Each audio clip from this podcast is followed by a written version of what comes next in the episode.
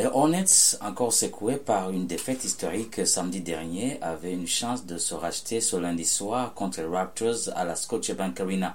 Les Hornets ont battu les Raptors lors de leur première rencontre le 8 décembre dernier, 119 à 116. Gordon Hayward avait inscrit 24 points, tandis que Terry Rozier avait ajouté 30, 21 points et 13 passes. Les Raptors, de leur côté, présentent un bilan et une situation de blessure nettement meilleure que ceux des Hornets. Malgré leur taille impressionnante, l'équipe semble manquer d'identité et a eu du mal au cours des deux dernières saisons. Les derniers résultats des deux équipes n'étaient pas idéaux. Les Raptors ont perdu contre les Hawks 125 à 104, tandis que les Hornets ont subi une défaite sanglante face aux 76ers avec un score de 135 à 82. Scotty Barnes affiche des statistiques impressionnantes ce mois-ci avec une moyenne de plus de 23 points, 8 rebonds, 6 passes décisives en 6 matchs. Il est d'ailleurs le seul joueur de la conférence Est à maintenir une moyenne de 20 points, 8 rebonds et 6 passes décisives ce mois-ci. Pascal Siakam continue également à briller avec un pourcentage de réussite de tir de plus de 50% cette saison, le meilleur depuis la saison 2018-2019.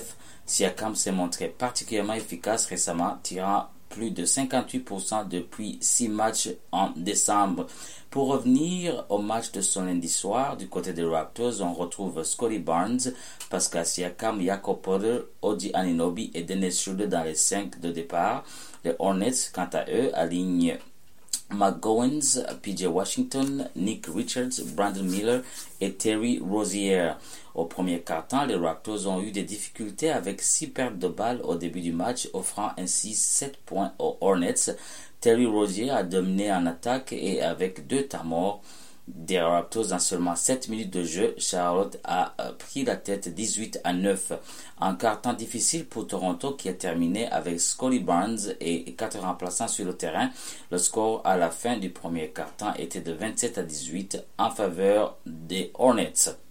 Au deuxième quart-temps, les Raptors ont eu du mal au rebond défensif, mais ont progressivement remonté au score. Gary Trent Jr. a réalisé une belle performance. À la mi-temps, le score était de 52 à 48 en faveur des Hornets. Au troisième quart-temps, Pascal Siakam était plus agressif en attaque, mais les Raptors ont eu du mal à défendre contre les tirs à trois points et ont accumulé des fautes offensives. Une fin de carton serrée avec un panier de Dennis Schroeder donnant une avance d'un point aux Raptors. Le score à la fin du troisième carton était de 81 à 79 pour Charlotte. Au quatrième quart-temps, Toronto a montré une meilleure défense. Gary Trent Jr. a atteint le plus haut niveau de sa saison avec 22 points, surpassant son précédent record. Une séquence défensive et offensive impressionnante de Scotty Barnes a donné 9 points d'avance aux Raptors à 4 minutes de la fin du match et au final, Toronto s'impose 114 à 99. Une victoire bien méritée pour les Raptors. Le prochain défi les attend mercredi contre les champions en titre Denver Nuggets. C'était Patrick Bizendavi pour Shock FM à la Scotiabank Arena.